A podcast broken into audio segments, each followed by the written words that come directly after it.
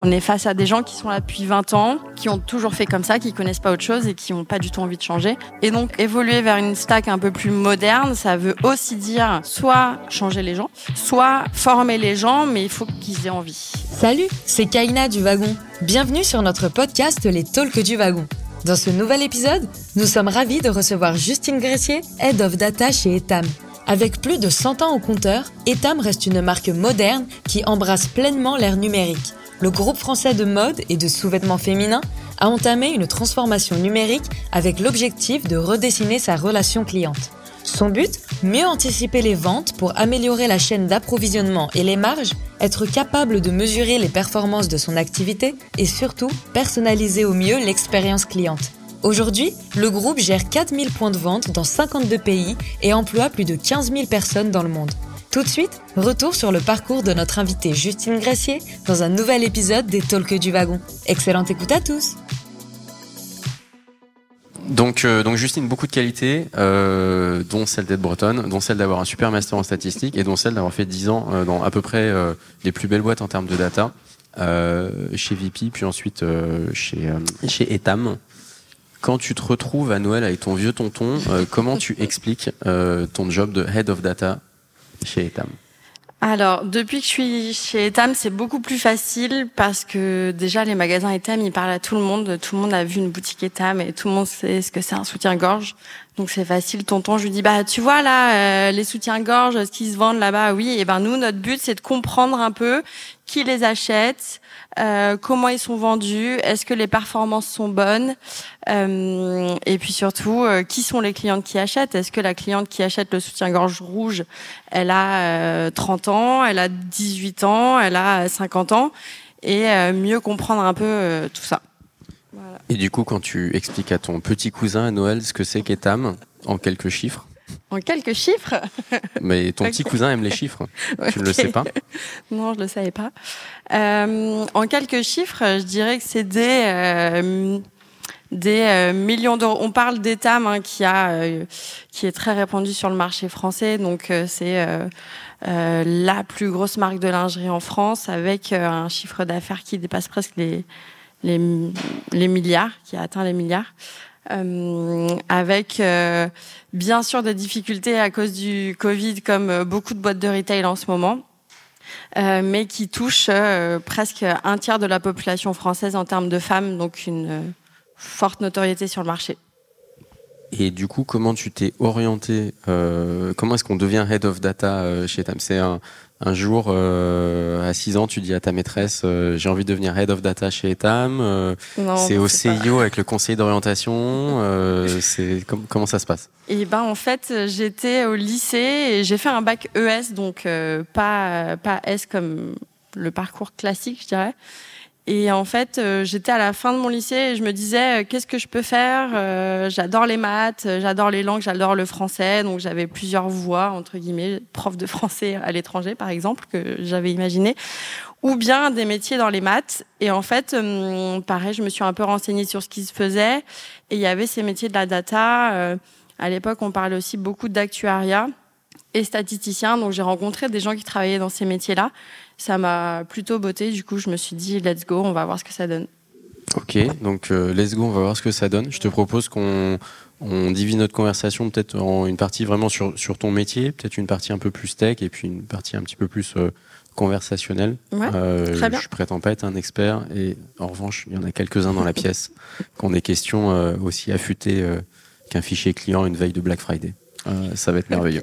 Parfait ce qui me, moi, ce qui, ce qui m'a, ce qui m'a vraiment frappé euh, quand dans ton poste head of data chez Etam, euh, c'est, il y, avait une sorte de paradoxe quoi. C'est-à-dire Etam, on, parle d'un groupe centenaire où il y a du brick and mortar, beaucoup de magasins. Euh, head of data, comment est-ce que tu, enfin, comment est-ce que ce poste a été créé, pourquoi faire, et surtout comment est-ce que tu diffuses euh, cette culture de, de la data euh, au sein d'une organisation comme Etam alors, la data, ça fait longtemps que ça existe hein, chez Etam. J'ai pas de date parce que j'y étais pas au moment où ça a été créé. En tout cas, quand je suis arrivée, c'était un tournant puisque euh, il y avait plus personne depuis un petit moment. Euh, ça vivotait, ils savaient pas trop la direction qu'ils allaient prendre.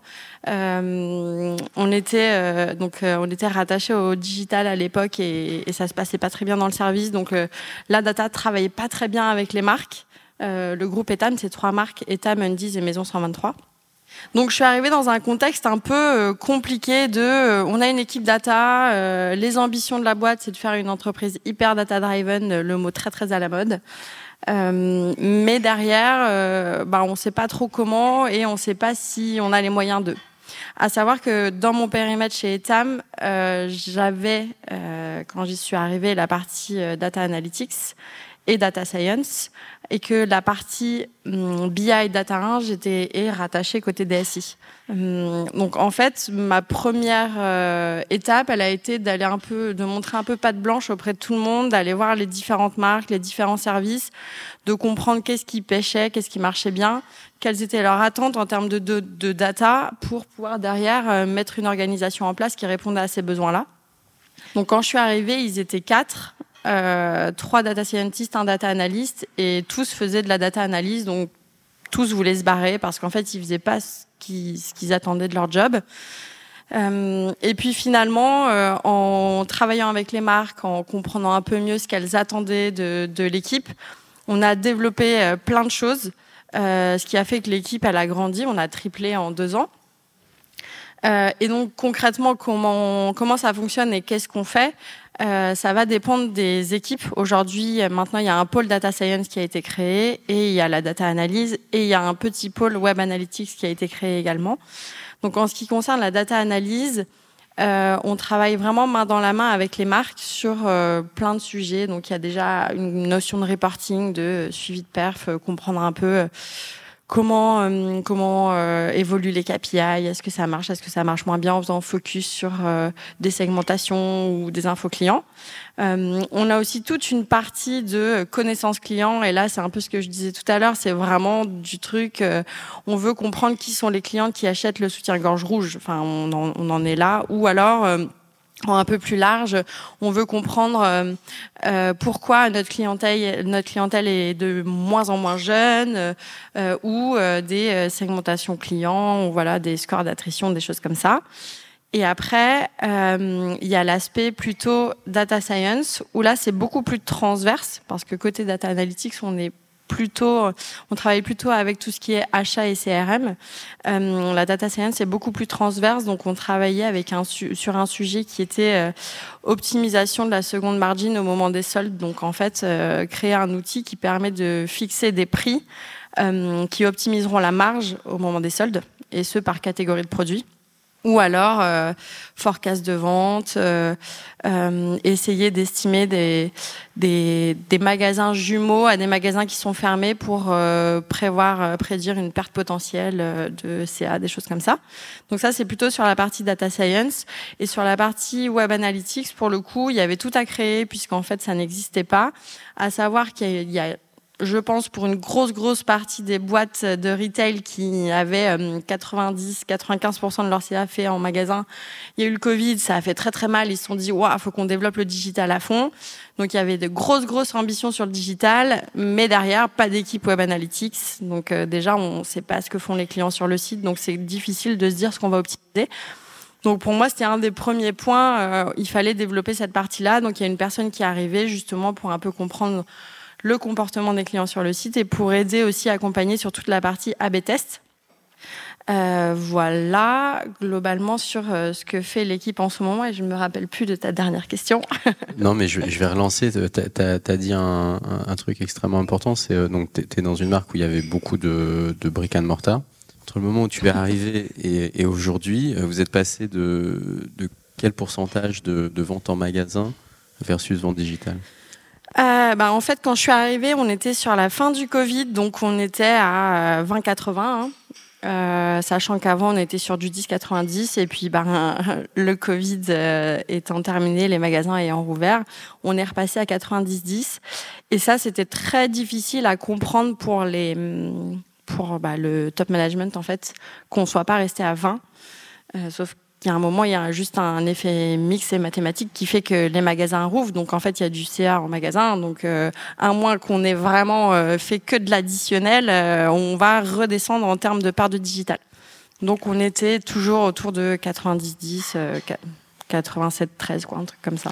Et, donc tu, l'as mentionné à plusieurs moments dans la conversation, donc tu es Head of Data, donc tu, es la tête. Il euh, y a quoi au-dessus de la tête? Tu reportes à qui? Euh, Est-ce que c'est euh, CMO, CEO Tu l'as mentionné à un moment, DSI, directeur du digital?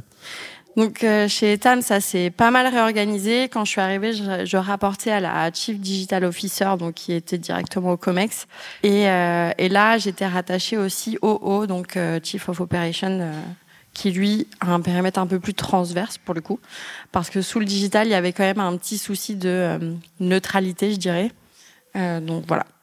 Je, juste, je fais une petite parenthèse quand même parce que euh, je vais utiliser le passé. En fait, ça fait 15 jours que je suis dans une nouvelle entreprise. et du coup, voilà, c'est juste pour que. Voilà. Bon, bah, félicitations. Merci. c'est quelle boîte? C'est In the Memory, une boîte qui crée une plateforme de data pour les retailers et industriels. D'accord.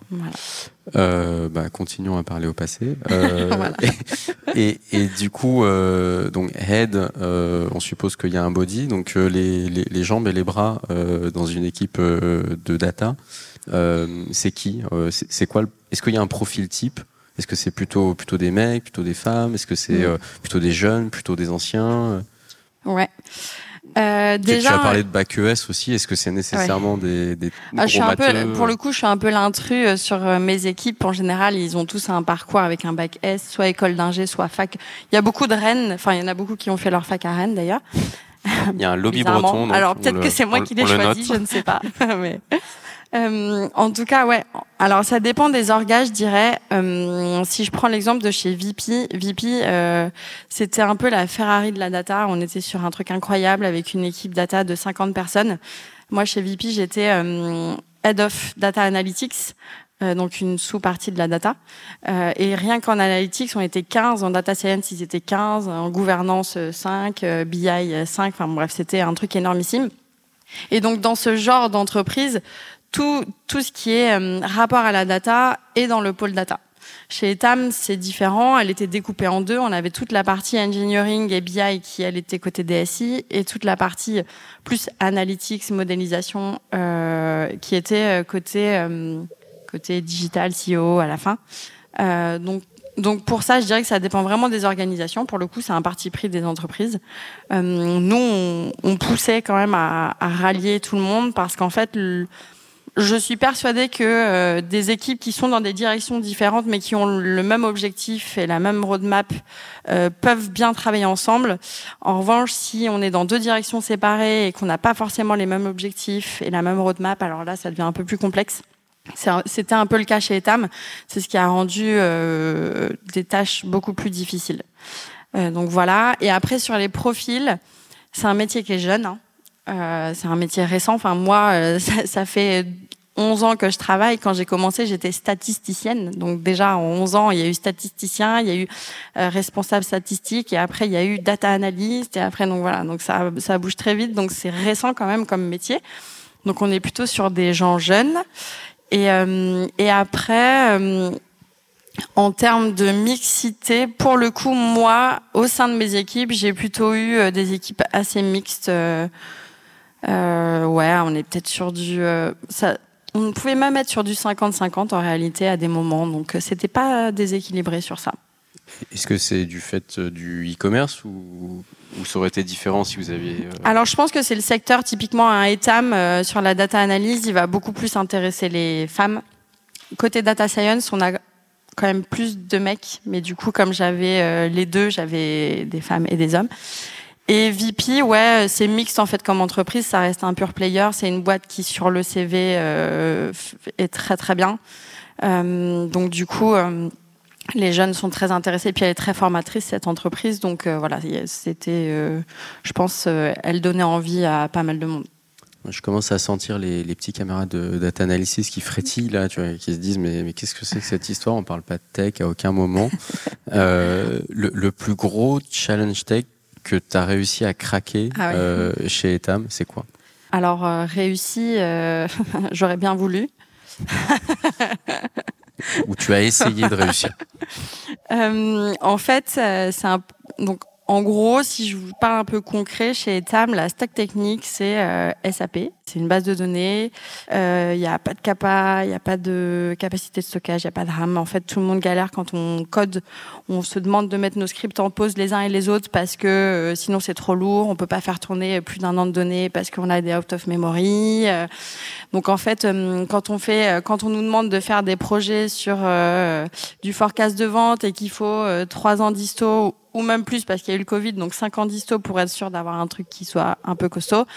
Bon, bah, en fait, on est obligé de, pour un projet, prendre un serveur AWS, utiliser le serveur pour le projet, puis pour tout le reste, on reste sur notre petite stack technique qui marche pas très bien. Donc ça, c'est un truc que j'ai voulu faire changer. Et finalement, euh, il y a des services euh, les, les, postes de data analyst, les postes de data scientist, les postes de data ingénieur sont des postes qui sont récents. Les postes de BI euh, sont des postes qui, qui, qui, sont là depuis longtemps parce qu'il a toujours fallu avoir euh, des bases de données, des, euh, des reporting qui permettaient de suivre les performances et un endroit où on stockait un peu toutes les, les données qu'on récoltait. Et en fait, là, on est exactement dans ce truc où on est face à des gens qui sont là depuis 20 ans, qui ont toujours fait comme ça, qui connaissent pas autre chose et qui n'ont pas du tout envie de changer.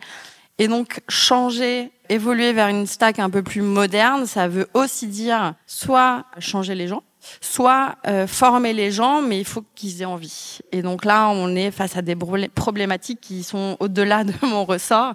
Et donc ça, ça a été euh, très frustrant pour moi euh, parce que aujourd'hui encore, des choses qui des solutions un peu rustines qui nous ont été proposées justement pour permettre de, de faire plus de choses euh, bah, sont toujours pas mises en place.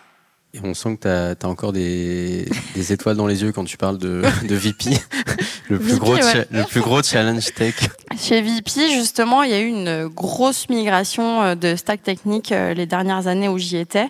Euh, en fait, on était sur PostgreSQL euh, et en fait, tout, tout tournait dessus.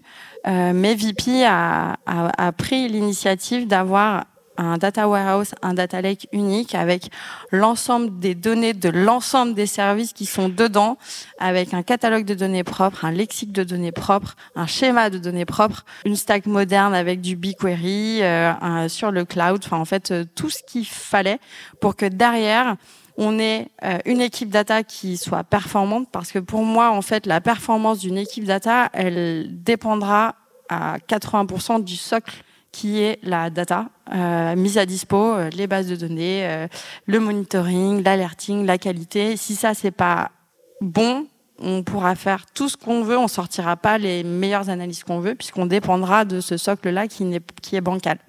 Et chez VP, ils ont vraiment pris à cœur ce, cette notion de socle où il nous faut un truc euh, impec. Et ça permet d'ailleurs de euh, libérer les métiers, puisqu'en fait, ils ont mis en place aussi une notion de self-service avec des outils qui permettent aux équipes d'être autonomes sur euh, une grosse partie des, des, des, de data dont elles ont besoin qui sont vraiment euh, chronophages pour les équipes qui prennent qui, et aucune valeur ajoutée.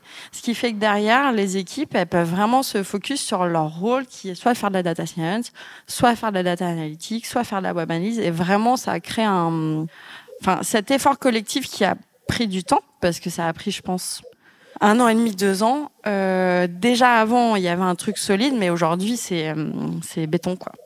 Ça, me permet de rebondir peut-être sur un, petit débat d'actualité. Wagon, c'est plutôt orienté start-up. Pendant longtemps, on a eu plutôt des startups qui euh, développaient une culture du buy euh, plutôt qu'une culture du make. Là, récemment, on a vu par exemple euh, Uber qui, pour le coup, bah, mettait fin à une culture du make, de l'expertise in-house pour aller vers un service de cloud. À l'inverse, on a de plus en plus de startups, de scale-up qui font le chemin euh, inverse en développant leurs propres outils de data euh, en interne. Toi, dans, dans, ce, dans ce débat là qui commence à, monter, tu te positionnes comment? Est-ce que tu aurais tendance à pousser les gens euh, plutôt vers une culture du make ou plutôt vers une culture du buy? Moi, je suis, je suis plutôt agnostique tant que ça marche bien et que ça correspond à l'utilité qu'on en a. En vrai, euh, j'ai pas forcément d'avis sur la question parce que euh, je pense que les deux peuvent très bien fonctionner. Donc euh, chez VP, avant de migrer justement sur tout ça, euh, on avait pas mal de in-house justement d'outils qui, qui, qui étaient faits maison. Euh, ça marchait plutôt bien en vrai. Tant que euh, c'est bien documenté, tant qu'il y a des gens qui sont là pour maintenir, tant que euh, on check la qualité, euh, voilà, si toutes ces conditions-là sont réunies, il n'y a pas de raison qu'il y en ait un qui soit moins bien que l'autre. Et, euh, du coup, euh, on va commencer à faire un peu de, name dropping ou de, shaming. Tu as, mentionné SAP. Désolé s'il si y a des, anciens ou des actuels de SAP dans la salle. En, termes de best practice, justement, sur les solutions un peu, un peu sur l'étagère, qu'est-ce que toi, tu. Enfin, c'est quoi les, les, trois solutions dont tu aurais vraiment du mal à te passer euh, pour faire ton métier? Alors, encore une fois, peu importe le cloud aujourd'hui euh, Google, Amazon, etc. En vrai, c'est c'est pas ça qui va importer. Toujours, la question, c'est surtout euh, en fonction du quotidien, euh, qu'est-ce que qu'est-ce qui pour nous est pertinent? Euh, je prends l'exemple. Donc aujourd'hui, je travaille chez In the Memory. Je prends l'exemple de Memory. Aujourd'hui, ils ont une stack technique qui euh, qui, déroule bien. Ils utilisent euh, Spark euh, et PySpark. Ils ont des serveurs sur Azure. Euh, ils ont Databricks qui est un peu l'interface qui permet de faciliter l'accès sur Azure. Ça marche bien, tel quel, mais ça peut être optimisé en termes de coût, parce qu'en fait, il y a la notion de coût. Aujourd'hui, tout ça, toutes ces solutions-là sont des solutions qui coûtent et en fonction de l'usage qu'on en a, il y en a qui sont plus pertinentes que d'autres. Donc, c'est un peu justement remis en cause par rapport à ça, de déjà combien ça nous coûte, est-ce que ça peut être optimisé et quelle est la façon dont tu l'utilises.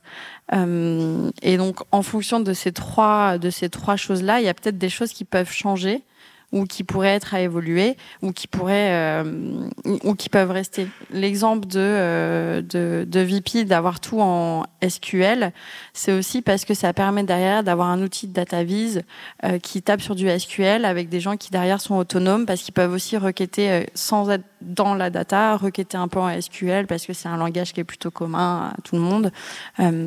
Après, il y a des un SQL versus un Python. Le Python, ça va beaucoup plus vite. Enfin, donc vraiment, encore une fois, je suis hyper agnostique à ça parce que je pense que c'est hyper propre à l'entreprise, aux besoins qu'on à l'utilisation qu'on en fait et, les gens qu'on a en face, quoi.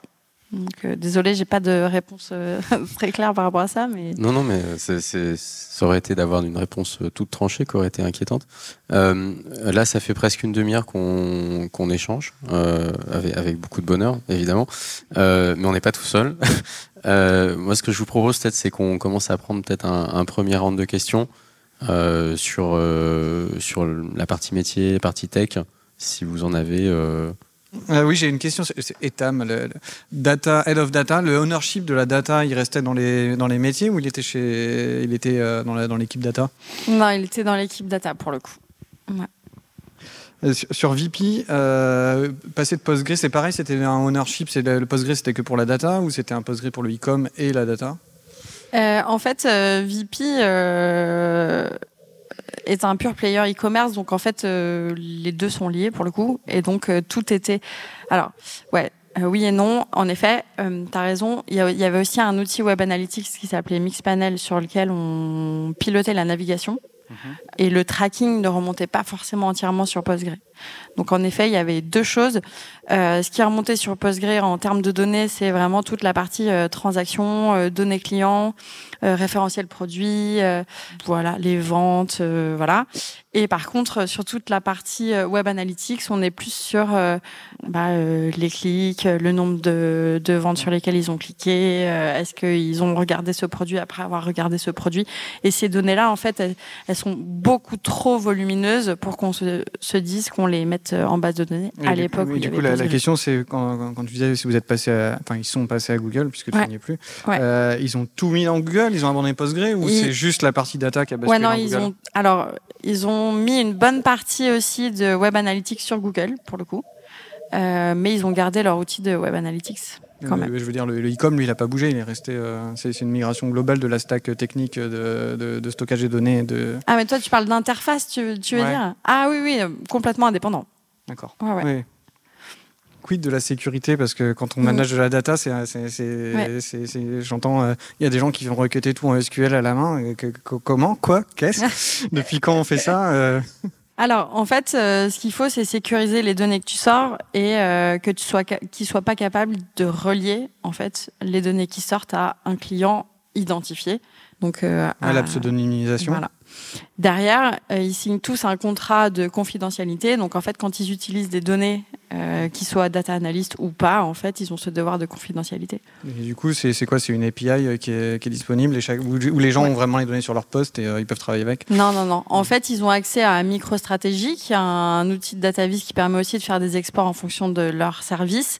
Et du coup, ils peuvent utiliser, mais il est euh, pareil, il est fermé que sur leurs données de leur service sur lesquels ils peuvent euh, travailler.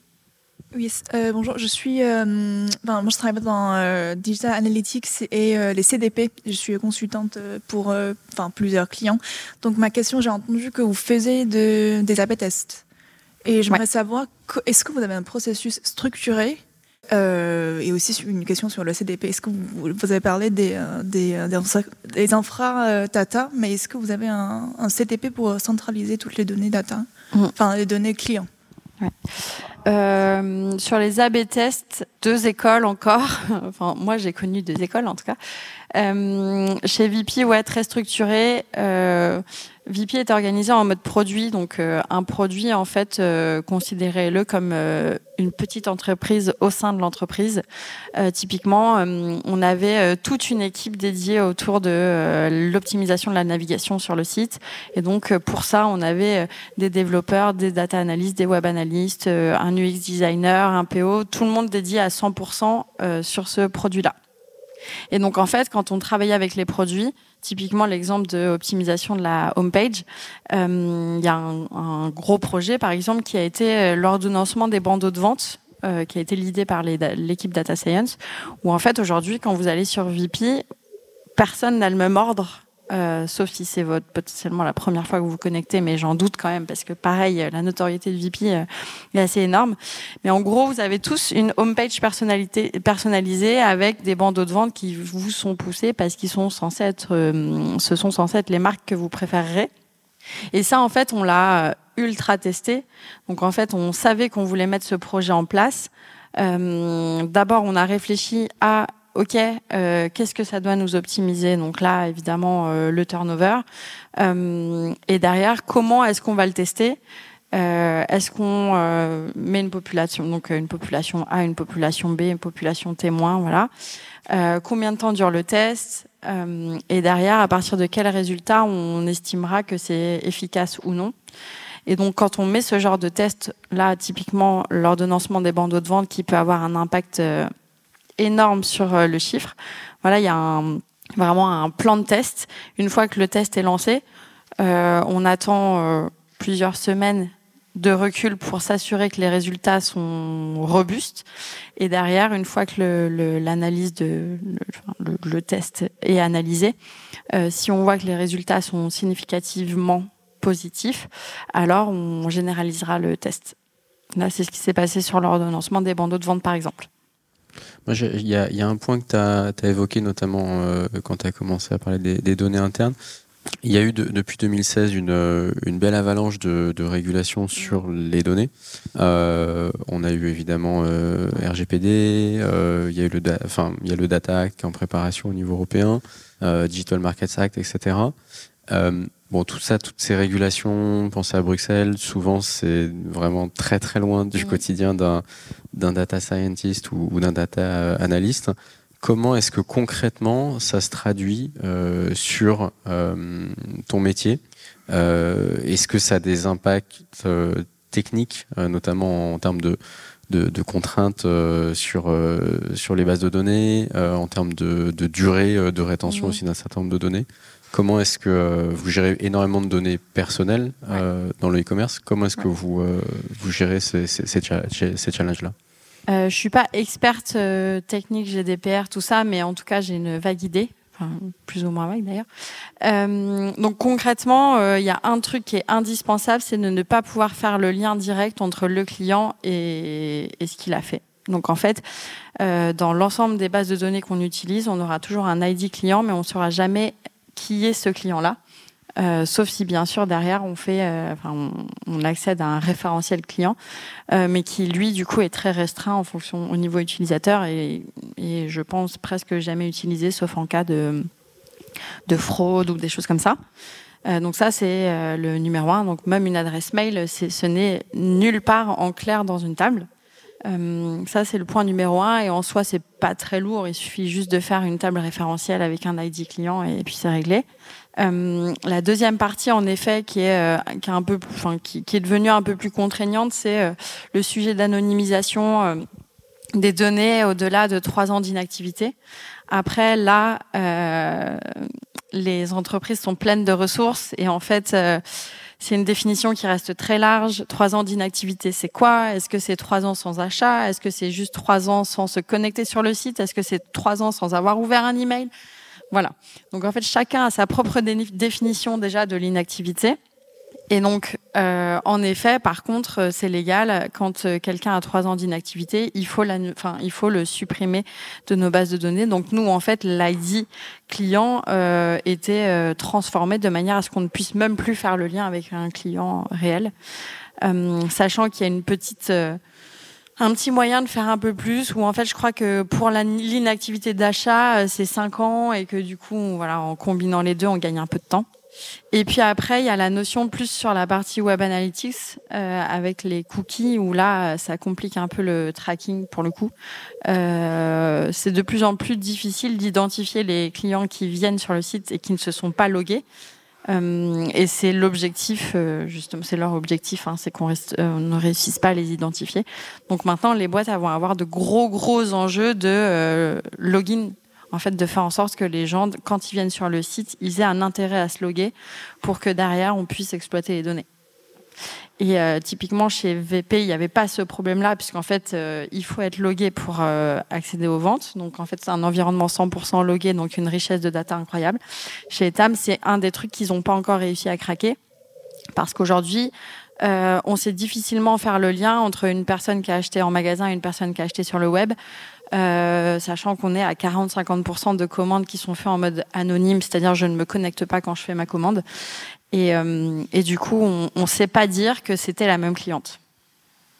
Euh, il y a parmi les sujets aussi où, ça a été euh, un peu évoqué à, travers les questions, il y a eu le sujet de la cybersécurité, qui est clairement de plus en plus un, enjeu pour les, les, data analystes et les data scientists.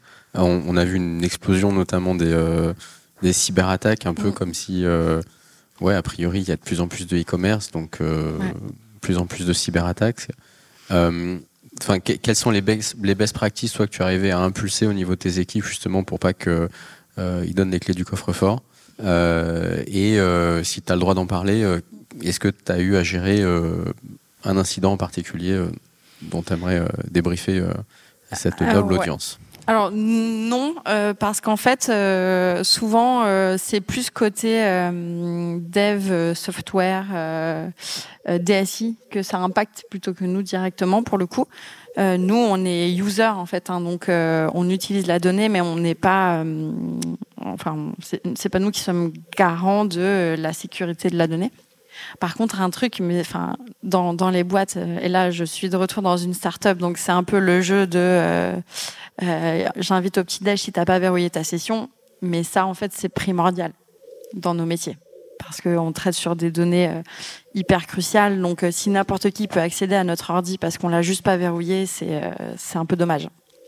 Voilà. Mais bon, c'est un peu le béaba. De... T'as jamais invité personne à petit déjeuner si. Ah merde. Ah si, au tout début, si, bien sûr. C'est d'ailleurs pour ça que maintenant je me fais plus avoir. Hein. Ça ressemble à quoi la, journée type, la, mission type euh, d'un head of data, euh, que ce soit chez Etam ou chez VP ou ailleurs euh, C'est quoi les, les, grands, les grandes étapes d'une roadmap mensuelle, annuelle alors, une journée type, pour moi, déjà, en fait, mon rôle aujourd'hui, c'est énormément de management des équipes parce que chez Etam, j'avais à peu près 10 personnes, chez VP, j'en avais 15. Donc ça, c'est une grosse, grosse partie de mon temps. Euh, c'est d'ailleurs ce qui m'intéresse énormément dans mon job. Il y a une autre partie qui est sur de la gestion de projet et, euh, et de la collaboration. En fait, aujourd'hui, un des gros, gros, gros enjeux de la data, c'est de faire en sorte qu'on soit pas vécu comme un truc, une espèce de boîte noire. Là, il y a les data, on sait pas trop ce qu'ils font, on comprend rien, euh, euh, on n'a aucune visibilité. L'idée, c'est de rendre ça le plus accessible possible pour qu'en fait, euh, ça se répande au mieux dans l'entreprise. Euh, chez Etam, j'ai vu la différence. Euh, au début, justement, ils, collab collaboraient pas du tout, euh, data et marque, c'était très très compliqué. Et en fait, j'ai mis en place euh, pas mal de choses avec euh, réflexion sur la stratégie data, euh, l'ambition, où est-ce qu'on aimerait être dans six mois, un an, euh, une roadmap avec des gros projets qu'on aimerait mettre en place, euh, des instances et des rituels avec les marques mensuels, avec un point d'entrée particulier dans l'équipe pour chacune des marques pour qu'elle sache à qui adresser sa question en cas de question. et en fait, on a vu la différence et vraiment, quand je dis que l'équipe a triplé, c'est pour ça. C'est parce qu'en fait, les marques ont commencé à se dire Ah, mais en fait, c'est trop bien, on peut faire tout ça. Ah, mais moi, j'aimerais bien qu'on fasse ça, et puis j'aimerais bien qu'on fasse ça, et puis j'aimerais bien qu'on fasse ça. Et finalement, ils étaient quatre et ils pouvaient pas faire ça. Et donc, euh, vraiment, je pense qu'il y a un gros, gros enjeu de rendre la data accessible, casser un peu ce truc de euh, la data c'est hyper technique, personne peut le comprendre. Justement, en fait, euh, aujourd'hui on fait de la data, c'est pour qu'elle soit euh, exploitée, hein, sinon on sert à rien. du coup, pour moi, ça c'était le, le, premier vrai enjeu. Et une fois que ça, ça a été adopté. Derrière, ça, ça coulait quoi. On a été euh, dépendant d'outils et de choses qui ont fait qu'on n'a pas pu aller aussi vite qu'on voulait, mais en tout cas, euh, ça a bien pris. Et donc voilà, donc après, donc ça, donc du coup la journée, elle est vraiment sur le management, la gestion de projet, accompagner les marques, parce qu'en fait, ils sont pas data, donc ils n'ont pas les réflexes. Eux, ils ont un besoin, ils savent pas comment le traduire en data, et notre rôle, il est vraiment de, on est traducteur. On prend un besoin, on essaye de faire en sorte d'avoir tous les tenants, aboutissants, le contexte pour bien comprendre, pour adapter au mieux la réponse et s'assurer que que notre réponse répondra parfaitement et même plus loin que ce qu'ils attendent parce qu'en fait eux seront pas capables d'aller plus loin parce que eux-mêmes savent pas formuler la demande de, euh, comme il faudrait. Du coup, ça pour moi, c'est un, gros, gros sujet. Les challenger aussi euh, sur pas mal de choses, euh, parce que parfois ils se contentent euh, d'un truc qui pourrait être vachement mieux. Typiquement, euh, quand on est arrivé chez Etam, il y avait des des segmentations qui existaient, euh, qui, qui, avaient été créées il y a dix ans. Euh, tout, tout, tout a bougé en dix ans. Les clients ont bougé, euh, les données qui sont disponibles ont évolué, et donc ça avait du sens de, de le refondre. Et en plus, quand on voyait l'utilisation qui en était faite, qui était quasiment nulle, on comprenait qu'en fait l'outil tel qu'il était, il marchait pas.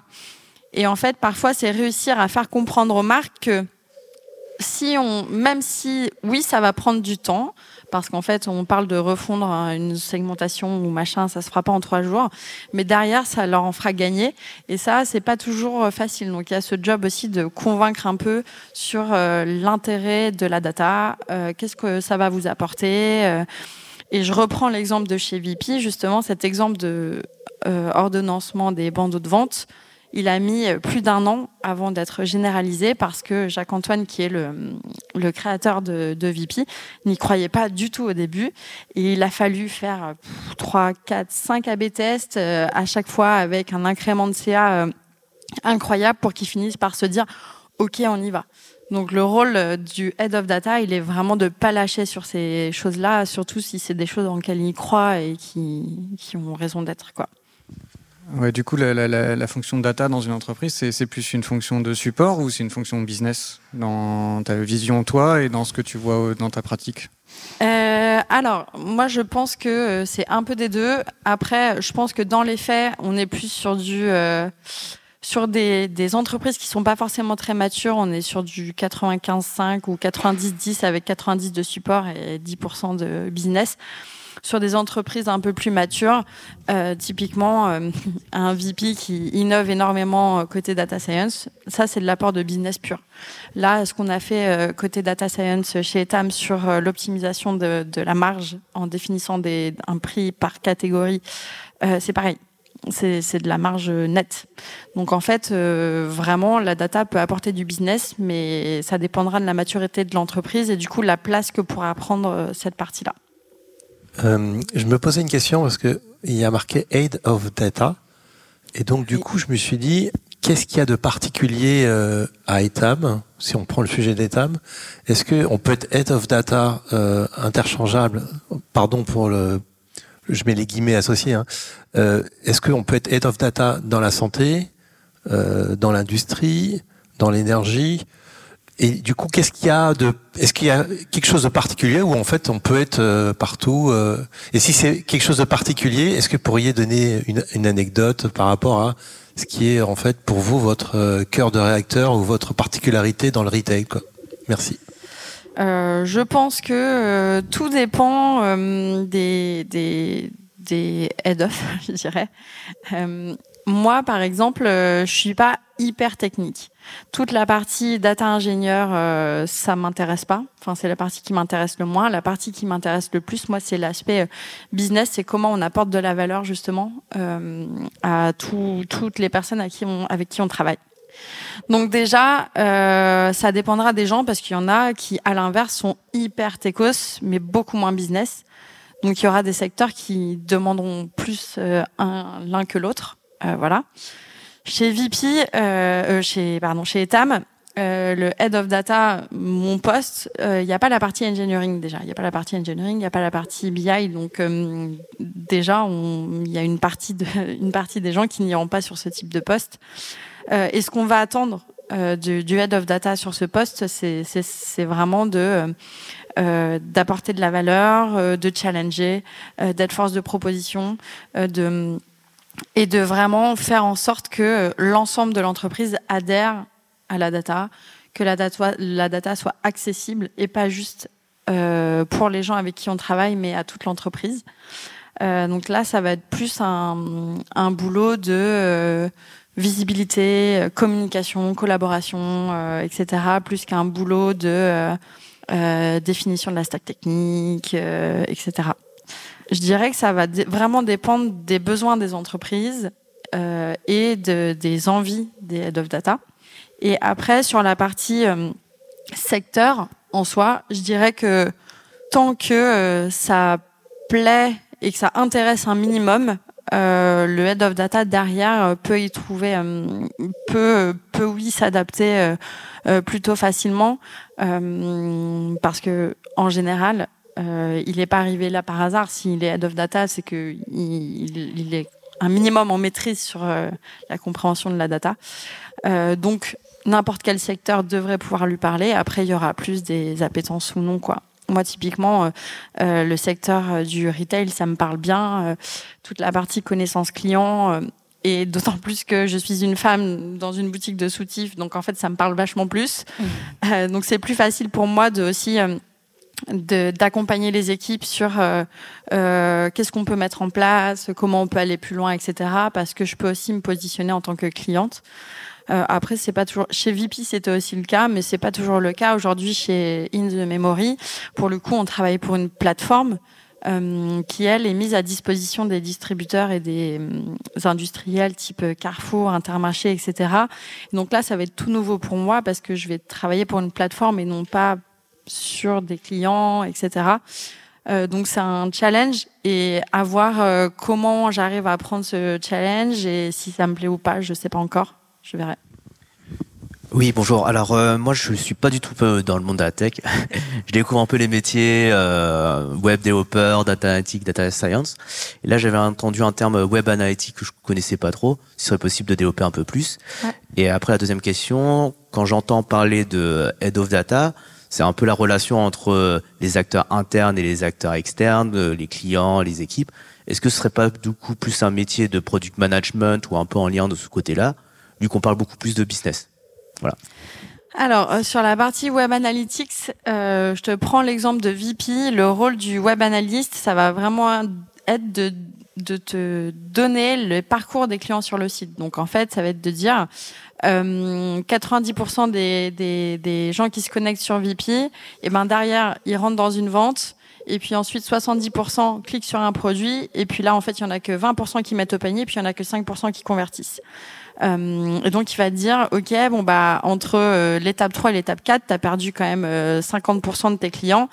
Il y a peut-être des choses à optimiser pour faire en sorte que tu perdes moins de clients. Et donc derrière, il va communiquer ça avec les produits. Les produits vont se dire, OK, il y a peut-être cette optimisation qu'on peut mettre en place. Ils vont euh, maqueter l'optimisation, la mettre en place sur le site. Les web analystes vont la B-tester. Donc, euh, en gros, cette, cette, optimisation sera poussée à une partie de la population et l'autre partie de la population ne la verra pas. Et les web analystes diront, OK, bon, bah, maintenant, ton funnel, euh, il perd plus que 45% au lieu de 50. Donc, ton, ton optimisation, elle a permis de gagner 5 points de clients à ce stade-là. Donc, vraiment, la partie web analyse, c'est la compréhension de la navigation des clients sur le site à tous les niveaux. Et question 2, alors non, non, non. Parce qu'on est beaucoup plus technique. Euh, la data, en fait, on est, euh, on est, euh, enfin, on, code, on va taper dans des bases de données. On a euh, un background où on a appris à faire des algos, du machine learning. On a une compétence beaucoup plus technique. On n'est pas sur sur de la gestion de projet. On a même des gens, des product managers, qui travaillent avec nous et avec les métiers pour justement euh, faire le lien entre les trois. Donc non, non, euh, pas, pas du tout sur le métier de product management. On est plus euh, plus technique. Tu peux le voir comme, je sais pas, comme des développeurs web en fait, qui eux ont leurs compétences techniques et qui travaillent sur plein de projets, qui ont besoin de product managers pour faire le lien et pour répondre aux besoins des équipes, mais qui ont qui sont les seuls à avoir cette euh, compétence technique euh, de développement. Et donc moi j'aurais une dernière question.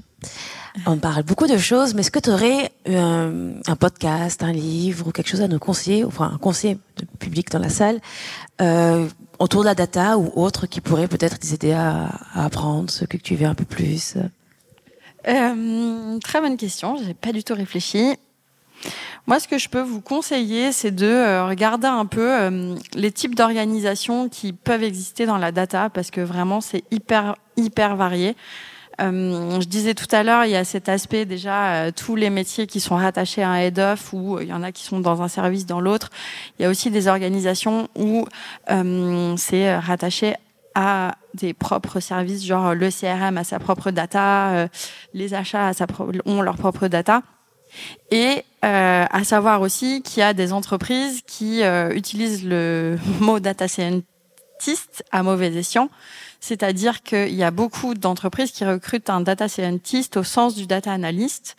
Donc, ce que je peux vous conseiller, c'est de vraiment creuser ça au moment des entretiens. Parce qu'en fait, euh, si vous, votre kiff, c'est de faire du machine learning, euh, d'innover, euh, de faire enfin voilà, de faire tout ça, euh, vous allez être malheureux dans un poste de data analyst. Donc ça, il faut euh, être hyper vigilant. Vous aurez souvent des entreprises qui euh, vous proposeront, qui vous diront ah oui, on aimerait faire ça. Pour l'instant, c'est ça, mais ça viendra plus tard. Quand est le plus tard, on ne sait pas trop quoi. Donc, faut vraiment faire gaffe à ça. Donc, moi, je peux vous conseiller ça, de vraiment regarder un peu les différents types d'organisations qu'il peut y avoir, ce qu'ils entendent par data scientist, ce qu'ils entendent par data analyst, parce qu'en fonction des organisations, ce ne sera pas les mêmes métiers. Euh, et, euh, et, du coup, c'est, enfin, c'est hyper important par rapport à vous, vos, vos appétences euh, sur ce que vous voulez faire, quoi. Et en termes de podcasts et livres, est-ce que tu as... pas trop de podcasts. Je regarde Netflix, si tu veux. Bah, euh, bah, Netflix, un film, ça peut être vraiment sur la data analyse. Pas forcément. si, il y, a, y a une série qui est pas mal. Euh, il y a un film qui est très bien. Je ne, je ne connais pas le nom, mais c'est euh, hum, le, le, film de qui raconte l'histoire du mec qui a créé la, la machine pour dé... Voilà. Vous le connaissez déjà, donc. Euh... Enigma, donc. Enigma, ok. Donc pour ça, les ceux qui n'ont pas regardé. Il est incroyable pour le coup. C'est fini pour aujourd'hui. J'espère que cet épisode vous a plu. Si l'univers de la tech vous intéresse et que vous souhaitez participer à nos prochains événements, rendez-vous sur la page Eventbrite du Wagon Paris. Vous y découvrirez les dates de nos prochains talks d'entrepreneurs ainsi que tous les ateliers d'introduction au développement web et à la data science que l'on organise régulièrement sur notre campus. À très bientôt!